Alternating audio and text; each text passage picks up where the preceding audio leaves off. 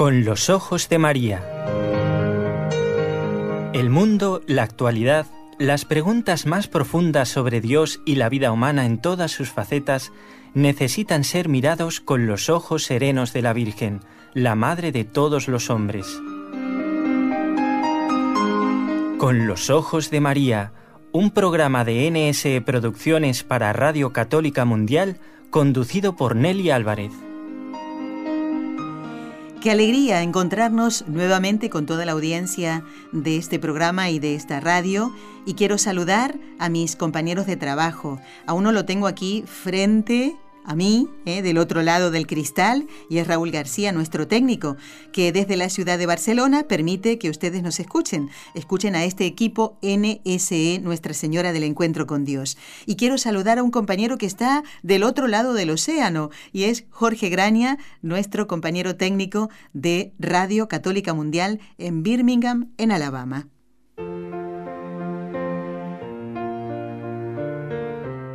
Destellos sacerdotales. Decía San Francisco de Asís, si encontrara a un ángel del cielo y a un sacerdote, primero me arrodillaría ante el sacerdote y luego ante el ángel.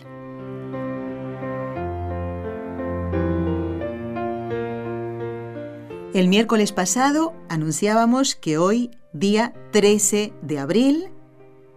13, eh, recuerden, 13 de abril, de mayo, 13 de junio, piensen, pero hoy es 13 de abril, no se confunda nadie. Y vamos a hablar de San Antonio de Padua. Le hemos puesto el nombre al programa El Padre Antonio de Padua. Suena un poco raro, ¿eh? Pero así fue. Eh, San Francisco de Asís no fue sacerdote, pero San Antonio de Padua sí.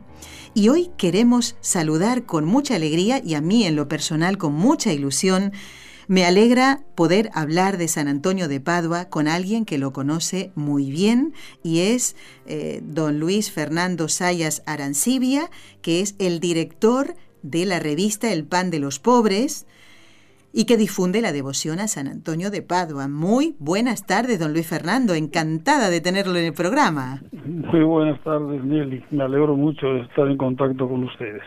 Muy bien, vamos a presentar a don Luis Fernando diciendo que él trabaja como director de la revista El Pan de los Pobres, qué bonito nombre es, eh, que está dedicada, como dije, a difundir la devoción a San Antonio de Padua y que no solo la devoción a un santo y a un gran santo y uno de los más conocidos, sino también contribuye esta revista y el trabajo de don Luis Fernando y de muchos colaboradores a la formación cristiana, eso tan necesario en toda época de la humanidad.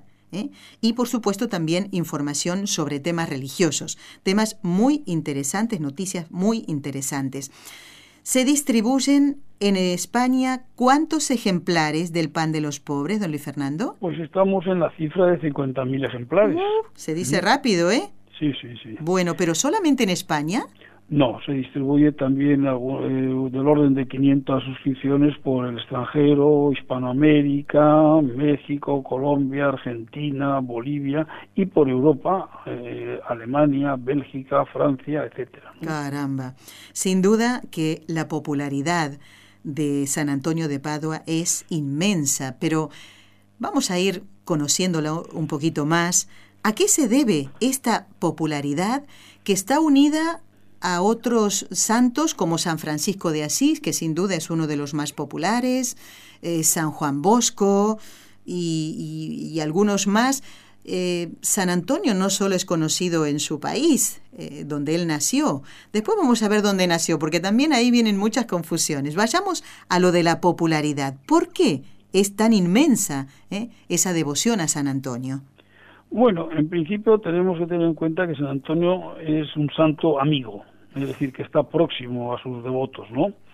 Lo llaman el santo, pues porque él ama a todo el mundo, ¿no? ¿Eh? Y esto se demostró mientras él vivió con ese servicio de amor que tenía por el prójimo y sobre todo por los más desvalidos, ¿no? Aunque también procuró eh, ayudar a las familias eh, nobles de la zona de Padua, etcétera, ¿no? ¿Mm?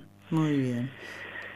Él predicaba una exigencia de fidelidad al Evangelio y a Cristo, ¿no? ¿Mm? también hay que buscar eh, su popularidad en que él trabajó incansablemente. Hay que tener en cuenta San Antonio muere joven, ¿eh? porque muere con 31 años, ¿eh? y es un o 36 años, y es un personaje que solo tiene 10 años de actividad, ¿no? Pública, ¿no? Porque el resto de su vida pues estuvo en el convento o en los diferentes eremitorios franciscanos, ¿no? Pero hizo muchos milagros, ¿no? Durante su predicación y atendió mucho el confesonario, ¿no? Tanto es así que cuando llegó a Padua la noticia de su fallecimiento, los niños gritaban por las calles, ha muerto el santo, ¿no? También es cierto que San Antonio, como digo antes, se ocupó mucho de los desvalidos, luchó enormemente en Padua contra la usura, ¿no? que era pues una actividad, digamos, excesivamente difundida en aquellos tiempos con unos intereses altísimos y que inclusive eh, a la gente que no los pagaba, pues a lo mejor la condenaban a la cárcel ¿eh?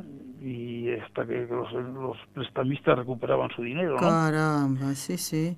Y bueno, hay en el mismo ayuntamiento de Padua hay un documento ¿eh? en el que consta que gracias a la petición de San Antonio se modificó el código de los estatutos de la República de Padua para evitar que la gente que no pudiera pagar y ya hubiera entregado sus bienes no fuera encarcelada. ¿Mm? Gracias al, al trabajo de, de, San Antonio. y ya siendo sacerdote, ¿verdad que sí? Sí, él era ya sacerdote, ¿no? Él realmente cuando ya llega a Italia, él es sacerdote. Él fue ordenado sacerdote en Portugal.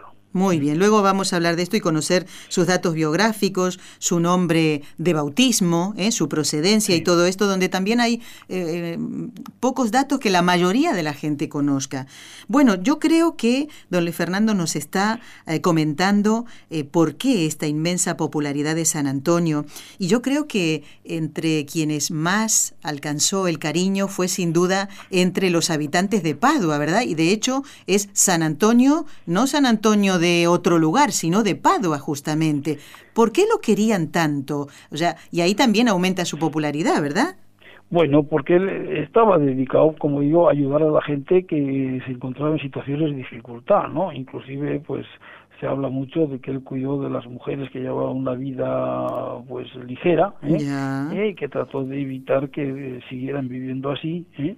Y trataba de ayudar a sus familias y bueno y a, ellas mismas no y, daba y él él lo que sí hacía era dar a manos llenas el mensaje de amor a Jesucristo no que es el único que al final da sentido a la vida de cada uno de nosotros. No hay duda. Bueno si le parece vamos a pasar a los datos biográficos don Luis Fernando. Y aquí es importante que todos presten atención, ¿eh? porque el padre Antonio de Padua ¿Cómo se llamaba? ¿Cuál era su procedencia? Porque le ha quedado de Padua, de Padua, pero ¿era de allí? Bien, usted sabe que él nació en Lisboa, dentro de una familia que pertenecía a lo que podríamos llamar la nobleza urbana de Portugal, y su nombre de pila fue Fernando. Él fue bautizado en la catedral, su padre se llamaba Fernando Martins y su madre era María de Tabeira, ¿no? O sea que realmente en, el ámbito de habla portuguesa se le conoce como San Antonio de Lisboa. No han, ah. renunciado, no han renunciado a su origen. cuesta, cuesta renunciar a eso, ¿no? bueno, y entonces eh, dejemos a, a Fernando por un momento y vayamos a Antonio. ¿Por qué adopta el nombre de Antonio y cuándo? Bueno, cuando él decide incorporarse a la orden de frailes menores, que esto fue a raíz del martirio que sufrieron en Marruecos eh, cinco franciscanos que vivían en el entorno de Coimbra, él entonces, eh, arrastrado por ellos, decidió dejar los agustinos, los canónicos agustinos donde él había ingresado y pasar a profesar en los franciscanos que tenían la costumbre de cambiar el nombre de pila de sus frailes. Entonces, como él se incorporó a la comunidad franciscana que vivía en, el, en San Antonio de los Olivares, un eremitorio cerca de Coimbra, él entonces decidió tomar el nombre de Antonio porque el titular de la iglesia o de la ermita era San Antonio Abad. Y por eso toma por, por justamente por, por este ermitaño, San Antonio Abad, entonces. Exactamente, o sea, que era el titular de la ermita. Perfecto. Y ahí hay una anécdota muy curiosa que, bueno, que nosotros no, no la hemos podido, como quien dice, comprobar exactamente, ¿no? ¿Cuál pero, es? Pero parece que San Antonio pasó por, por Vizcaya y pasó por un santuario que está dedicado hoy en día a los dos santos Antonios, a San Antonio Abad y a San Antonio de Padua, que es el santuario de Urquiola. Sí. Eh, don Luis, como nos están escuchando oyentes de distintos lugares del mundo, usted está en Bilbao. Explíquenos geográficamente, a ver, para que los oyentes o vayan rapidito a, a ver un, un mapa de España, porque nosotros estamos haciendo el programa desde la ciudad de Barcelona para todo el mundo, pero usted no está aquí en el estudio, está en la zona de Bilbao. ¿Por dónde queda? Y también la zona de Vizcaya, ¿no? ¿Es, es, es lo mismo? ¿Es cerquita? Bueno, exactamente. Bilbao es la capital de la provincia de Vizcaya ¿eh? y esto está situado, digamos, la provincia de Vizcaya limita con el mar Cantábrico. ¿eh? Eh, y Urquiola es un santuario en el interior, en el interior de la provincia, en un monte alto muy famoso en, en Vizcaya y próximo, digamos, a una población que se llama Durango. Pero bueno, eh, Bilbao se encuentra al norte de España, en el mar Cantábrico, próximo a Francia, podríamos decir. Y bueno, esa es la situación geográfica. Muy nuestra, ¿no? bien. Aquí conocemos de todo, historia, geografía, agiografía, ¿eh? las vidas de los santos. Y hoy, a mí particularmente, como dije en lo personal, me hacía mucha ilusión poder conversar eh, con usted, don Luis Fernando, o con otra persona, ¿eh? pero hoy estamos con el director de la revista El Pan de los Pobres, que es preciosa de verdad ¿eh? y ayuda mucho ¿eh? a la vida espiritual. Y vamos a hablar ahora de una mm, faceta menos conocida de San Antonio de Padua, eh, que es la faceta sacerdotal. Por eso invitamos a, a don Fernando a estar hoy en el programa dentro de este ciclo de estellos sacerdotales. ¿eh? Vamos a ver, mm, ¿se sabe cuándo fue ordenado? ¿Él era ya franciscano cuando fue ordenado sacerdote? No, no, él era canón, pertenecía a los canónicos agustinos, ¿eh? y él estaba viviendo en el monasterio de la Santa Cruz de Coimbra. Él había ingresado en los, agust- en los agustinos en el convento de Lisboa, en el monasterio de Lisboa, pero él por cosa personal prefirió trasladarse a Coimbra. Y estando en Coimbra, el año 1220 fue ordenado sacerdote. ¿Eh? Todavía no había ingresado en la orden de frailes. Ah, entendido, muy bien. O sea que fue ordenado, era el padre Fernando, se puede decir entonces. exa- Ah. Exactamente. Y esto fue una cosa que valoraron mucho los franciscanos, porque ninguno de ellos, los que estaban en el eremitorio, era sacerdote. Fíjese, Con lo cual la claro. incorporación de un sacerdote, bueno, pues fue de un gran valor. ¿no? Claro, ya lo creo. ¿Y cómo cursó eh, su formación? Porque los franciscanos, bueno, siempre han sido muy sencillos, así lo quería su fundador, ¿no? Pobres y casi no tenían ni libros. Bien, efectivamente, San Francisco era un poco reacio a que los frailes dedicaran demasiado tiempo a la, a la instrucción teológica, digamos, por decir algo, y prefería que, que siguieran las normas que él había ofrecido a ellos de humildad, de vida humilde, etcétera, ¿no? Pero Fernando, que siempre tuvo gran afán de estudio, y fue dirigido por los canónigos regulares agustinos que estaban reconocidos por su buena preparación Claro. primero en el monasterio, como he dicho, de San Vicente de Fora en Lisboa y luego en el monasterio de la Santa Cruz de Coimbra. O sea que él eh, adquirió una gran formación teológica y bíblica. Exacto. Y esto es uno de los detalles que no se conoce, don Luis Fernando, porque lo hacemos, ah, un santo que andaba para aquí y para allá. Eh, se ha hecho muy popular, pero no todo el mundo conoce estos detalles que son muy importantes, porque eh, Antonio, San Antonio de Padua, amó mucho al Señor y en esos pocos años de vida eh, que vivió, se desgastó para llevar a Cristo a los hermanos, ¿no? Y, además, eh, pues, dar los sacramentos, que eso es, es muy importante.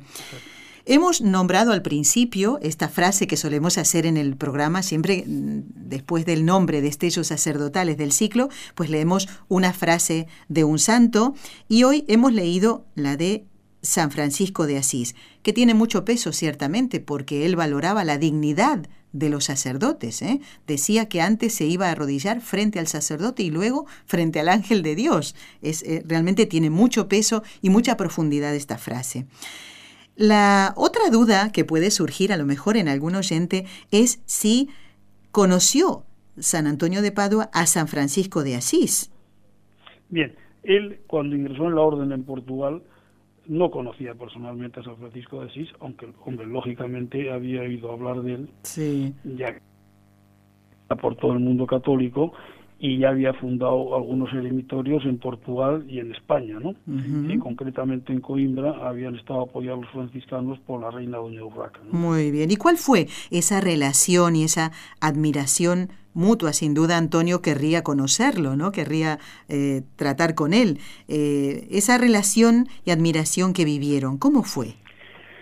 Bueno, ustedes saben que San Antonio, cuando tuvo gran afán de predicar eh, y conseguir el martirio en tierras marroquíes, esto pues no eran los planes de Dios, él se puso enfermo, tuvo que volver hacia Portugal, pero siguiendo Dios con sus planes, en vez de llevarle a Portugal una tormenta, lo llevó a Italia, ¿no? Y, y entonces ya en Italia, que se incorporó a, pues a una de las comunidades franciscanas con motivo de un capítulo general de la orden en mayo de, mil, de 1221 tuvo la oportunidad de conocer a San Francisco pero yo diría que le conoció físicamente porque lo que yo no creo es que estableció eh, contacto con él Ah. de, de hablar etcétera ¿no? Sí, sí, ¿Eh? Y lo que se dice así los biógrafos es que San Francisco pues eh, no tampoco tuvo ocasión de fijarse mucho en él pues porque allí se habían reunido 3.000 franciscanos ¿no? Nada menos, y San claro. Antonio en ese momento pues no era un santo conocido no Sí, sí, ¿Eh? sí. bueno entonces a partir de ahí él pidió que le de- vamos que le asignaran un- otra provincia para ir a vivir porque nadie se había fijado en él porque entonces ya digo era un, un hombre un poco desconocido hasta que en septiembre de 1222 descubrieron su formación y dotes oratorias ¿Y cómo fue esto? Pues, pues esto fue como consecuencia de una ordenación sacerdotal que hubo en Forlì, en Italia, donde también se reunían monjes dominicos y franciscanos, y pues por una confusión de estas organizaciones, pues los franciscanos pensaban que iban a predicar los dominicos y los dominicos que los franciscanos. ¿Entiendes? Con, con lo cual ninguno había preparado Caramba. el sermón. Menuda, menuda angustia, ¿no? A ver qué pasa ahí. Total que el responsable de, ese, de esa ermita o de ese eremitorio franciscano decidió, le dijo a San Antonio, "Oh, pre- predica tú. ¿sí?". San Antonio al principio, claro, pues se resistió un poquito. decía, Caray, este embolado no, no, no me lo esperaba yo, ¿no? Claro. Pero bueno, obedeció, se encomendó al Espíritu Santo y predicó. Y ahí fue, eh, digamos, la- el descubrimiento de San Antonio Mm, como conocedor de la doctrina católica y como orador, también, claro. ya que, vamos, él conmovió profundamente a los oyentes con el tema y les sorprendió. ¿Mm? ¿Y qué pasó a partir de ahí? Bueno, pues a partir de ahí, efectivamente, ya San Antonio se ve obligado a abandonar su vida retirada y humilde y se dedica a la predicación. Y ahí fue cuando San Antonio, San Francisco, tuvo noticia y se encontró de nuevo con él en 1223 Ajá. y decidió enviarle a Bolonia, donde le nombró maestro de teología y responsable de la formación de los frailes franciscanos, que ya, pese a esa idea que hemos dicho antes de que San Francisco Sí. no querían que se dedicaran demasiado al estudio, sí habían establecido un centro de estudio, hombre, porque la formación se necesita siempre. ¿no? Siempre, exactamente, claro. Y existe, por lo visto, una carta de San Francisco que, que, que le autoriza a enseñar teología a los frailes con tal que ese estudio no apague en ellos el espíritu de la oración y de la devoción. Qué santo San Francisco de Asís, ¿eh? Exactamente. Claro, porque muchas veces el estudio pues apaga y deja de lado lo que mantiene la vida de un sacerdote, ¿verdad? Que es la oración y la devoción al Señor y a la Santísima Virgen. Qué, qué acertado San Francisco de Asís. Y en esa carta es donde dicen que le llama Antonio mi obispo, Antonio, mi obispo. Sí, que quiere decir algo así como Antonio, mi maestro, ¿no? Ah, ya, ya. El mismo San Francisco. Exactamente. Qué bonito todo lo que nos está comentando eh, don Luis Fernando en, en este programa. Hacemos una pausa muy cortita y enseguida seguimos charlando del padre Antonio de Padua.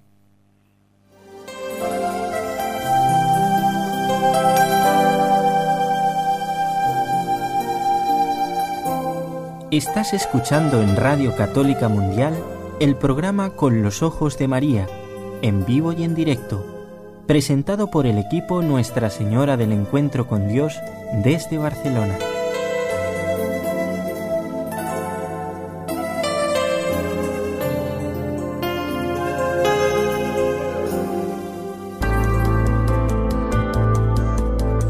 ¿Quieres escribirnos ahora mismo?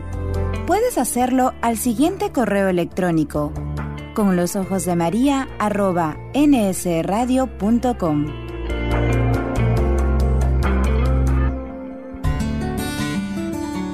Intención de oración del Papa Francisco para el mes de abril. Para que los responsables del pensamiento y de la gestión de la economía tengan el coraje de refutar una economía de la exclusión y sepan abrir nuevos caminos o rutas.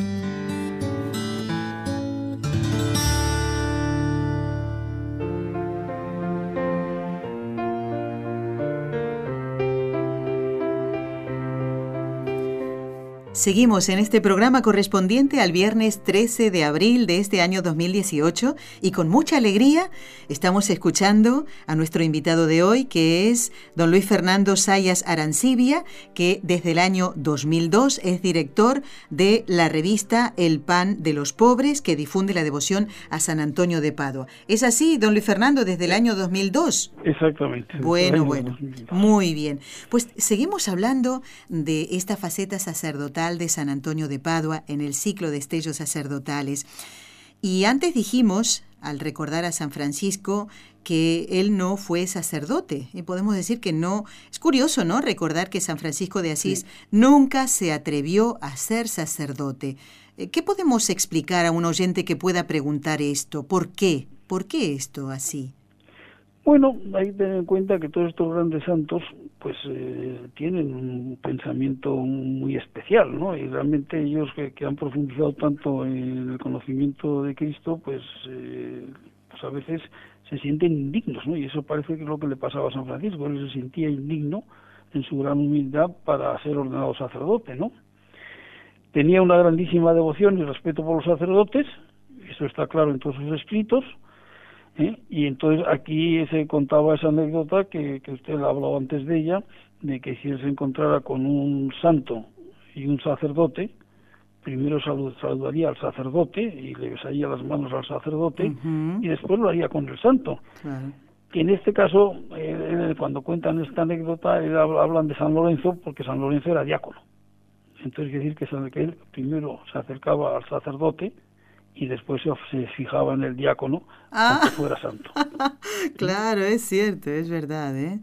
Bueno, pues eh, nosotros también con este ciclo, le cuento, don Luis Fernando, eh, queremos también valorar la misión del sacerdote en la iglesia y en la sociedad. Y desgraciadamente muchos de nosotros no valoramos esa misión. Y aquí estamos conociendo casos. Eh, en el último programa, le cuento, le preguntábamos a los oyentes qué programa le había impactado más y por qué.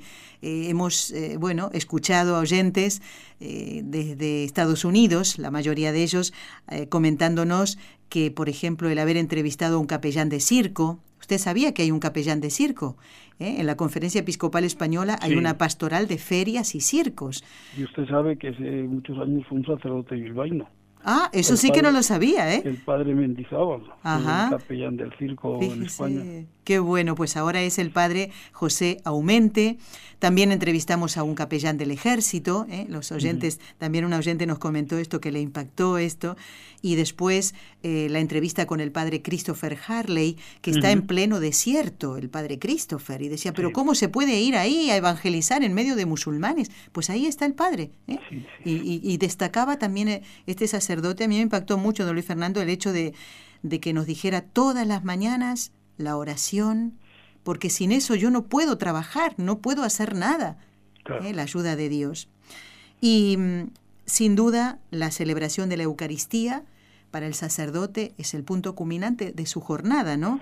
Como sacerdote nos eh, consta que San Antonio de Padua tenía eh, una fe ardiente en la presencia real de Cristo en la Eucaristía. ¿eh? Pobre del sacerdote que no crea en la presencia de, Jesús en la Eucaristía. Tenemos testimonios, quiere comentarnos, quiere compartir con todos los oyentes del programa estos testimonios del amor de San Antonio de Padua por Cristo en la Eucaristía. Bueno, eh, San Antonio, como usted bien ha dicho, efectivamente tenía una devoción terrible al Santísimo Sacramento ¿eh? y además en su época tuvo que enfrentarse a una herejía importante y muy extendida en todo el sureste de Francia y, en Italia también, en el norte de Italia, que era la herejía albigense, que negaba la presencia de Cristo eh, en, la, hostia y en los sacramentos, ¿no? por estar constituido de sustancia material. ¿no? En sus sermones se encuentran eh, innumerables citas sobre la Eucaristía y la presencia real de Cristo en el sacramento, ¿no? Y aquí hay una cita eh, que, bueno, pues que es importante, yo creo, ¿no? Cuando en Dublín, con motivo de la festividad de San Antonio de Padua en el año 2012, en la homilía que pronunció el cardenal Óscar Rodríguez Madallaga, con motivo del Congreso Eucarístico Internacional, dijo, sí. San Antonio de Padua vivió una íntima y apasionada relación personal con la Eucaristía este divino sacramento marcó sus días llenándole de esperanza confiada. Encarando al movimiento de los cátaros que rechazaban los sacramentos, San Antonio fue un testigo de la presencia real de Cristo en la Eucaristía. Sí, creo firmemente, dijo San Antonio, y profeso que este cuerpo que nació de la Virgen colgó en la cruz, reposó en la tumba, resucitó al tercer día y ascendió al cielo a la derecha del Padre este mismo cuerpo que verdaderamente dado a los apóstoles y esta verdadera realidad es hecha presente cada día por la Iglesia y dada a los fieles. O sea que se ve que él estaba absolutamente penetrado, ¿no? ¿Mm? de, de, lo que significaba la Eucaristía y de lo que él le reportaba a la Santa Misa, ¿no? Así es. Y bueno, hay esa anécdota muy clásica, ¿no? El, llamado migrado de la, de la mula. Bueno, cuéntelo con detalle, ¿eh? No, no se prive de contar todos los detalles porque esto es, esto es para hacer una película, don Luis Fernando. Ah, sin duda ninguna, ¿no? bueno, y yo creo que si uno entra en Internet lo ve en múltiples veces reproducido, ¿no? En YouTube y cosas de estas, ¿no? porque, y eso tuvo lugar cuando eh, se dice que predicaba San Antonio en Toulouse, ¿no? En Francia, ¿no? Donde los herejes, que estaban muy implantados en esa zona, precisamente los albigenses, desfigurando el dogma de la presencia real y reducían la Eucaristía a una simple cena conmemorativa. ¿no? Antonio, en su predicación, ilustró plenamente la realidad de la presencia de Jesús en la hostia santa, mas los jefes de los herejes no aceptaban las razones del santo e intentaban rebatir sus argumentos. ¿no? Esto es curioso, ¿no? Porque son tozudos, ¿no? Como la mula. Exactamente. El principal entre ellos, que se hacía sabiondo, le dijo, sí. Antonio, menos palabras. Si quieres que yo crea en ese misterio, has de hacer el siguiente milagro. Yo tengo una mula. La tendré sin comer por tres días continuos, pasados los cuales nos presentaremos juntos ante ella, sí. yo con el pienso y tú con tu sacramento. Claro. Recordemos, por si alguien no lo sabe, que el pienso es la comida de la mula. Exactamente. ¿Eh? Eso es lo que iba a traer este eh, hereje. Exactamente. Después de tenerla tres días sin comer, ¿no? Pobrecita. Si la mula, sin cuidarse del pienso, se arrodilla y adora ese tu pan, entonces también lo adoraré yo. Aceptó el santo la prueba y se retiró, que esto es muy importante, ¿no? A implorar el auxilio de Dios con oraciones, ayunos y penitencias. Ah, ah, ah. cuando queremos eso es. Exactamente, cuando cuando queremos alcanzar de Dios algo, pues tenemos que poner algo. Y él lo puso, ¿no? Primero la oración ¿eh? y el ayuno y las penitencias. ¿Qué pasó después de los tres días? ¿Cómo estaría la mula? Pues durante tres días el hereje privó a la mula de todo pienso y luego la sacó a la plaza pública, ¿no? Al mismo tiempo, por el lado opuesto de la plaza, entraba en ella San Antonio llevando en sus manos una custodia con el cuerpo de Cristo. Claro, hay que darse cuenta que todo esto estaba ocurriendo delante de una gran multitud de personas mm. ansiosas de conocer el resultado de aquel compromiso extraordinario contraído por el santo. Claro, era un desafío que tenía que eh, comprobarlo todo, todo el que quisiera venir, pues bienvenido sea, casi se venden entrada, podríamos decir. La plaza debía estar abarrotada. Exactamente. Encaróse entonces el santo con el ambiente animal y hablando con él le dijo, en nombre de aquel Señor a quien yo, aunque indigno, tengo en mis manos, te, ve, te mando que vengas luego a hacer reverencia a tu Creador, para que la malicia de los herejes se confunda y todos entiendan la verdad de este altísimo sacramento que los sacerdotes tratamos en el altar y que todas las criaturas están sujetas a su creador. Qué bonito. O sea que firme, ¿no? Firme, ¿Mm? exactamente. Mientras decía el santo estas palabras, el hereje echaba cebada a la mula para que comiese. ¿Y la mula? Pero la mula, sin hacer caso de la comida, avanzó pausadamente como si hubiese tenido uso de razón y ah. doblando respetuosamente las rodillas ante el santo, que mantenía levantada la sagrada hostia, permaneció en esta postura hasta que San Antonio le concedió licencia para que se levantara. Para que se fuera encima de la comida. El hereje cumplió su promesa, en esto pues, bueno, fue cumplidor y se convirtió de todo corazón a la fe católica. Los herejes se retractaron de sus errores y San Antonio, después de dar la bendición con el Santísimo en medio de una tempestad de vítores y aplausos, condujo la hostia profesionalmente y en triunfo a la iglesia, donde se dieron gracias a Dios por el estupendo portento y conversión de tantos herejes. Uno se queda con la boca abierta, ¿eh? Exactamente, ¿no? Uno, uno, uno, uno reproduce la escena hoy en día y bueno, no sé qué pasaría. Yo Algo de eso va a tener que pasar, ¿eh? Para que también todos volvamos al camino recto. Sí, ¿eh? es, al camino recto, exactamente. ¿eh? ¿eh? muy bien lo que dice. Don Luis Fernando Sayas Arancibia, eh, pues hasta aquí. Hasta aquí hemos compartido este ratito con usted en la entrevista. El programa va a continuar otros 20 minutos, 25, por si algún oyente quiere llamar después.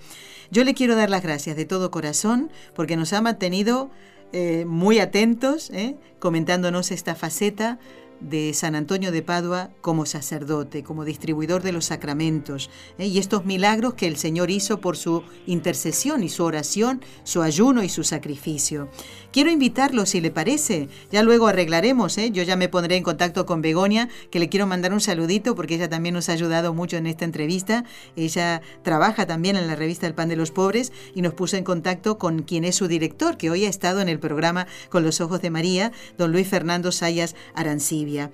Y mm, quiero convocarlo, si le parece, don Luis Fernando, ya después arreglamos, como digo, para el próximo mes.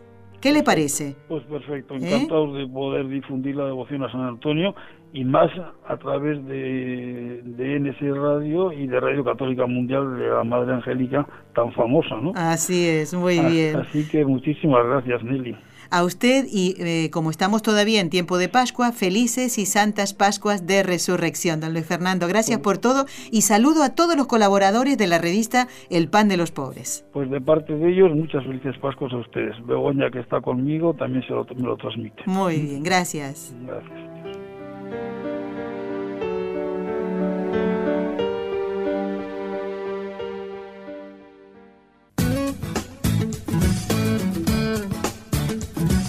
Si deseas participar en vivo en el programa Con los Ojos de María en Radio Católica Mundial, marca el siguiente número de teléfono 1866-398-6377 si llamas desde Estados Unidos o Puerto Rico.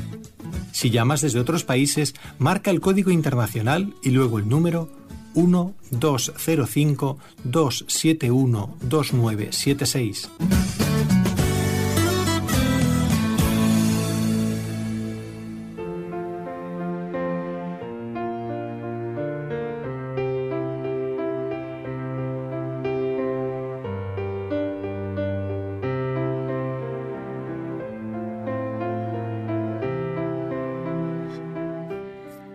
Ay, qué contenta estoy.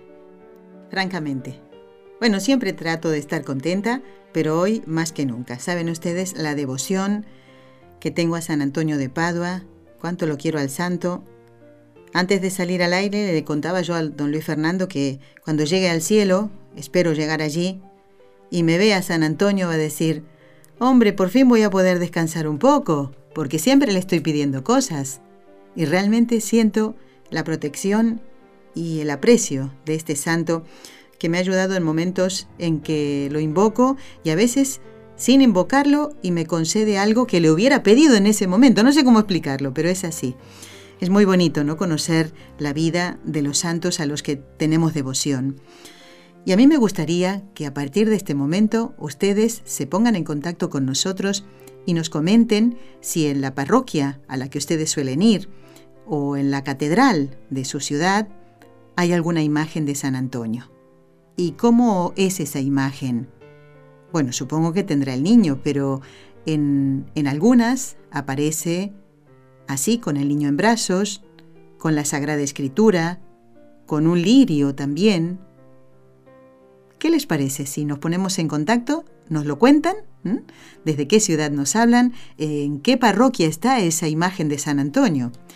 Y, y si no está, pues a ver, se le podría regalar a la parroquia esa imagen, ¿verdad? Y si ustedes quieren saber más sobre este gran santo, los quiero invitar a entrar en la página web de, de la revista que dirige Dosayas, El pan de los pobres. Tomen nota, les va a gustar mucho. Francamente está muy bien, ayuda muchísimo a la vida espiritual y se cuidan mucho los que allí se publican. ¿Tienen papel y lápiz? Pongo un poquito de música, lo buscan, que funcione, ¿eh? porque a veces cuando uno quiere anotar eh, no nos salen bien las cosas. Vayan a buscar tranquilitos el papel y el lápiz, lo apuntan, pero me gustaría que en los programas, los días posteriores, nos comenten que ya han entrado en la página, qué es lo que les ha gustado y demás. ¿eh? Así la conocen a la, a la revista, especialmente para aquellos oyentes que están escuchando desde los países que nombró don Luis Fernando. Recuerdo ahora que nos dijo México, Argentina y otros países ¿eh? de allí de América. A buscar papel y lápiz, ¿eh? Venga.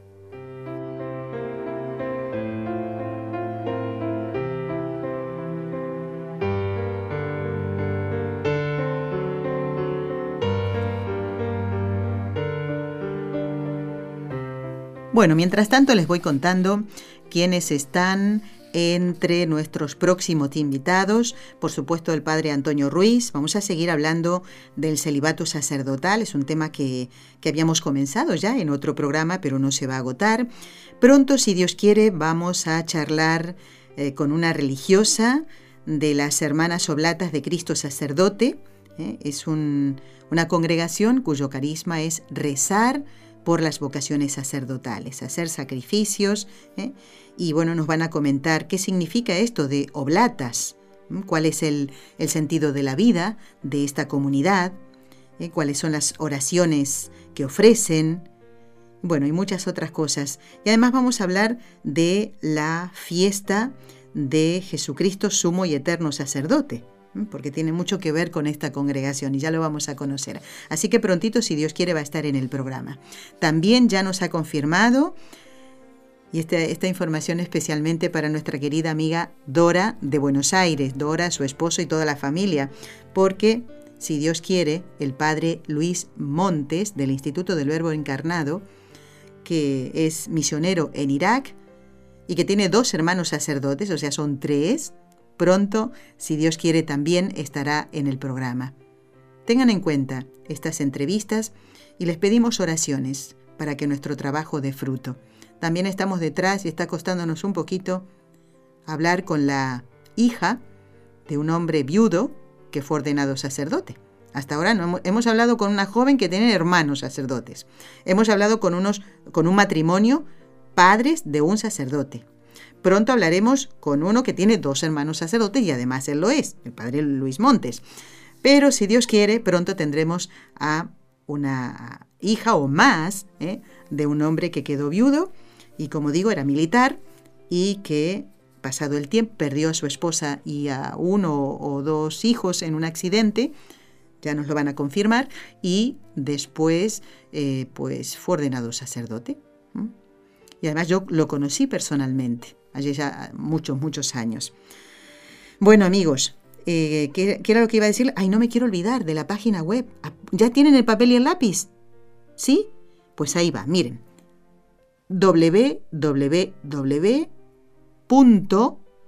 el pan de los pobres, todo en minúscula y todo juntito, com. A ver, tomen nota, www.elpandelospobres.com. ¿De acuerdo? Bueno, Raúl, necesito un poquito de música porque esta tos me va a agarrar en cualquier momento.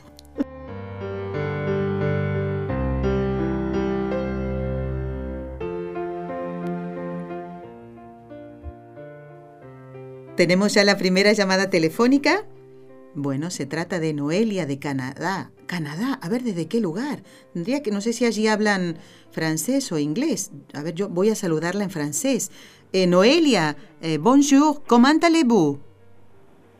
Ah, yo soy, soy, yo nací en Guatemala. Ah, bueno, entonces, ¿qué tal? ¿Cómo estás, Noelia? ¿Cómo está todo por ahí? Está un poco frío todavía. claro, normal. Bueno, Noelia, ¿desde qué lugar de Canadá nos estás hablando? Eh, de Hamilton, Ontario. Ah, desde Ontario, muy bien. ¿Y mm, a qué parroquia sueles ir a oír la Santa Misa? Ah, yo voy a la iglesia de All Souls, se llama Nuestra Señora de Todas las Almas. Ay, mira, nunca había oído ese nombre. ¿Y allí hay alguna imagen de San Antonio de Padua? Sí, es una iglesia que la construyeron los italianos y ahí tenemos los latinos una, mm, una parte y nosotros tenemos algunas misas en español el sábado por la tarde y el domingo a mediodía. Muy bien. Bueno, ¿y la imagen de San Antonio eh, la ahí tienen? Nosotros tenemos una imagen de San Antonio. Y él tiene al niño, tiene al niño y es preciosa la imagen. y yo soy muy devota de San Antonio. Bueno, somos amigas porque entonces, él, Noelia. eh, lo, cuando lo clamo, principalmente cuando se me pierden las cosas, Sí. y él siempre me las encuentra. Muy bien, perfecto entonces. ¿Y es una imagen muy grande, Noelia? ¿De tamaño natural? Eh, sí, de tamaño natural. Ujú.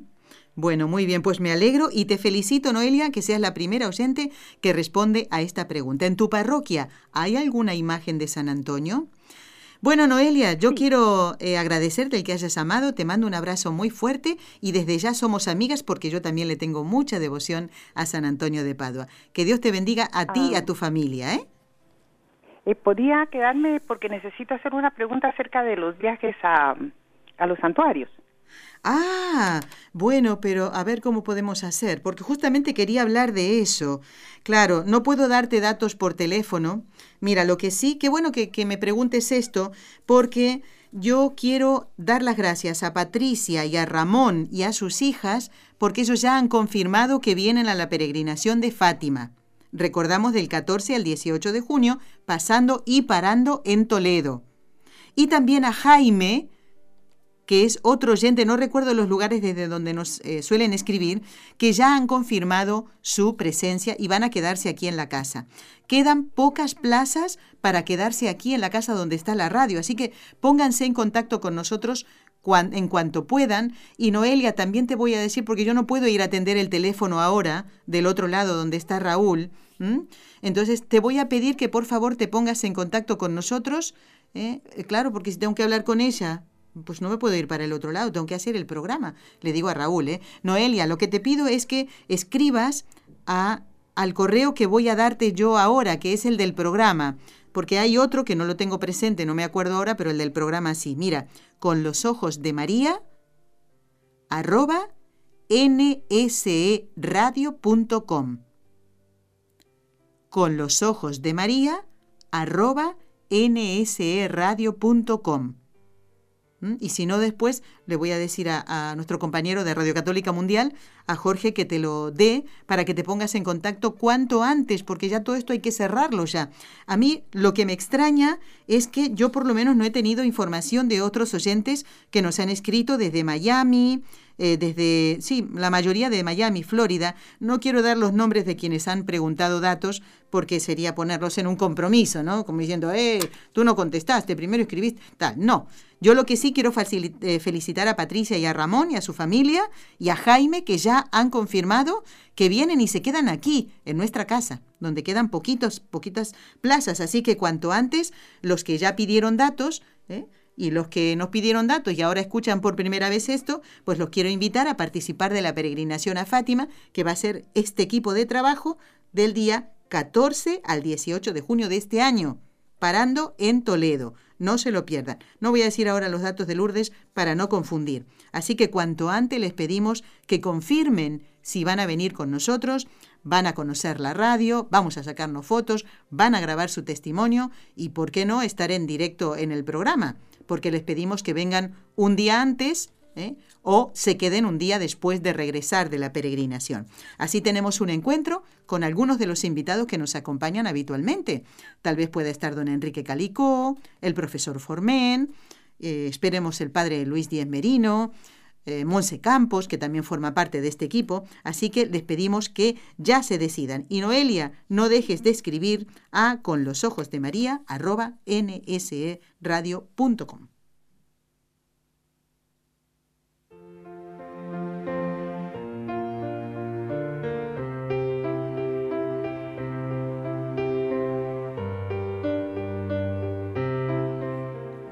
Ha llegado el momento de rezar. Tengo algunos correos a ver si me da tiempo. Igualmente ustedes después de las oraciones de las tres Ave Marías pueden llamar y comentarnos si en su parroquia hay alguna imagen de San Antonio, de San Antonio de Padua, ¿eh? ¿Y cómo está representado el santo? ¿De acuerdo?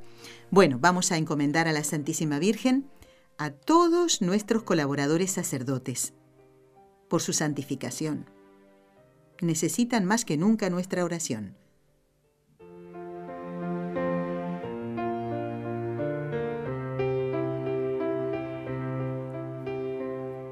En el nombre del Padre y del Hijo y del Espíritu Santo. Amén. María, Madre mía, por el poder que te concedió el Padre, libra a todos los sacerdotes de caer en pecado. Dios te salve María, llena eres de gracia, el Señor es contigo. Bendita tú eres entre todas las mujeres, y bendito es el fruto de tu vientre, Jesús. Santa María, Madre de Dios, ruega por nosotros pecadores, ahora y en la hora de nuestra muerte. Amén. María, Madre mía, por la sabiduría que te concedió el Hijo, libra a todos los sacerdotes de caer en pecado. Dios te salve María, llena eres de gracia, el Señor es contigo, bendita tú eres entre todas las mujeres, y bendito es el fruto de tu vientre, Jesús. Santa María, Madre de Dios, ruega por nosotros pecadores, ahora y en la hora de nuestra muerte. Amén.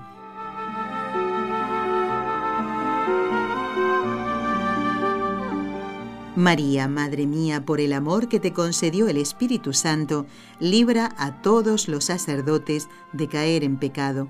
Dios te salve María, llena eres de gracia, el Señor es contigo Bendita tú eres entre todas las mujeres, y bendito es el fruto de tu vientre, Jesús. Santa María, Madre de Dios, ruega por nosotros pecadores, ahora y en la hora de nuestra muerte. Amén. Dios Padre Todopoderoso, por intercesión del Inmaculado Corazón de María, te pedimos la santidad de los sacerdotes del mundo entero.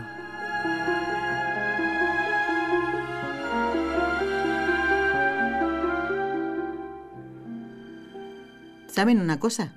No puedo creer que la única imagen de San Antonio en el mundo sea la que está en la parroquia eh, de, de Ontario, en Canadá, y de la que nos ha hablado Noelia. No puedo creer que sea la única que hay. Ah, no, no, parece que hay más. Ah, bueno, bueno. Ya me parecía raro, ¿eh? Bueno, mientras me pasan la siguiente llamada, les recuerdo la página web de la revista que dirige nuestro invitado, el que ha estado en el día de hoy, y si Dios quiere va a estar en el mes de María, en el mes de mayo, don Luis Fernando Sayas Arancibia, que desde el año 2002 dirige la revista El Pan de los Pobres. Tomen nota, ¿eh? www.elpandelospobres.com. ¿Ya puedo saludar a Anita? Ana de Pensilvania. Ana, muy buenos días, ¿cómo estamos? Hola, buenos días. Mucho gusto en poder comunicarme, por fin. Eso, por fin, muy bien. demos gracias a San Antonio. ¿Eh? Ah, de San Antonio, en cada parte que voy en mi catedral hay una, hay una imagen de San Antonio, pero quería comentarles este pequeño testimonio que escuché de un sacerdote americano en su vocación sacerdotal que él decía que él que él tenía una una medalla de la de la, milagrosa de la Virgen del y, y le tenía más fe que incluso a la Eucaristía. Él estaba discerniendo su vocación, pero dice que no iba tanto a misa y todo eso, pero un día fue a nadar y perdió la, la, la medalla. Y cuando llegó a su casa, su mamá le dijo, dice, ¿cómo estuvo tu día? Oh, perdí la medalla.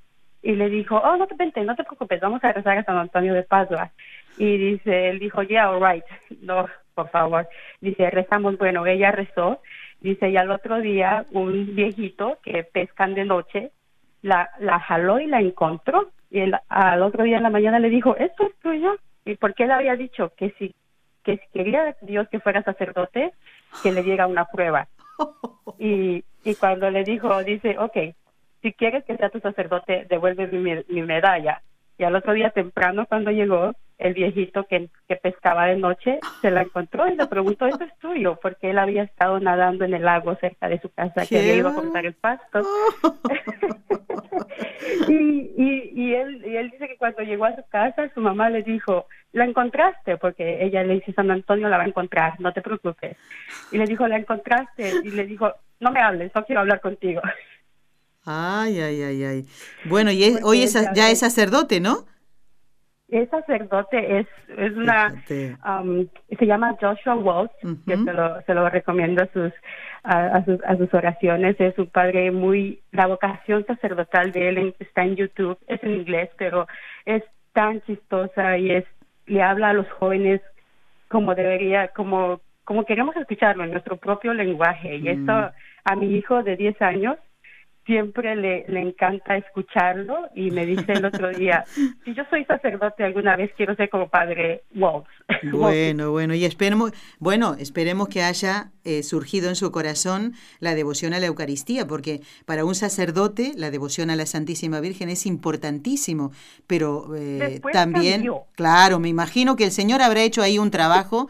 Pues Anita, te agradezco que nos hayas comentado esto y gracias por esta llamada y esperemos poder tenerte pronto en el programa también para participar como lo has hecho en el día de hoy. Que Dios te bendiga, un abrazo muy fuerte y San Antonio te siga acompañando, ¿eh? Vale, ahora me dicen que hay otra llamada. Me quedan dos minutos. Ay, que me diga rapidito María de Oregon si hay imagen de San Antonio en la parroquia de su barrio o de su ciudad. María, buenos días, coméntanos. Buenos días, buenos días Nelly. Sí, nada más este, aquí en mi parroquia también a donde voy hay una imagen de San Antonio de Padua, este, tiene el niño y luego tiene su libro también y está muy bonita, pero Ah, es una es una iglesia chiquita, se llama Iglesia de Santa Brígida. Ah, muy bien. Pero allí está San Antonio. y dije, no, pues le voy a llamar para decirle que acá también está una, pero yo en lo personal no no conozco mucho San Antonio, yo para qué le voy a mentir. No, no hay que mentir. bueno, pues María, mira, te digo que si quieres, ahora cuando termina el programa, ya Raúl lo va a poner en el podcast, lo puedes escuchar enterito, todo lo tan interesante lo que nos ha contado nuestro invitado de hoy. Y si quieres conocerlo más, te invito a participar, a escuchar el programa eh, que vamos a hacer en el próximo mes de mayo, la fecha más cercana al día 13, y, ya les iremos avisando, como hacemos siempre, así lo conoces y le tienes devoción. María, un abrazo muy fuerte. Y, este, y sí, le pido este por mi niña, ella se llama Fátima, ella es del 14 de junio. Muy bien, pues pedimos por Fátima, con muchísimo gusto, ya lo anoté, María. Un abrazo muy fuerte y muchas gracias, ¿eh? Bueno, amigos, me quedan 30 segundos. Quiero dar las gracias a Clara Margarita, que nos había escrito un correo y nos dice que nos da las gracias por el ciclo. Dice que le encantó el testimonio del padre Julio, eh, el rector de la Basílica de la Gran Promesa de Valladolid, que estuvo con nosotros. Dice, es hermoso conocer los testimonios de personas que nos regalan a Jesús en cuerpo, alma y divinidad, además de dar su testimonio sus vidas. Clara Margarita nos escribe desde Perú. Quiero invitarla a ella y a todos ustedes a encontrarnos el próximo lunes en Con los Ojos de María no faltar a la misa del domingo. Gracias. Has escuchado un programa de NSE Producciones para Radio Católica Mundial.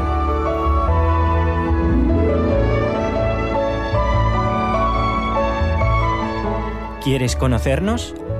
Escríbenos al correo electrónico con los ojos de María nsradio.com. Envíanos tus sugerencias o comentarios con los ojos de María arroba nsradio.com.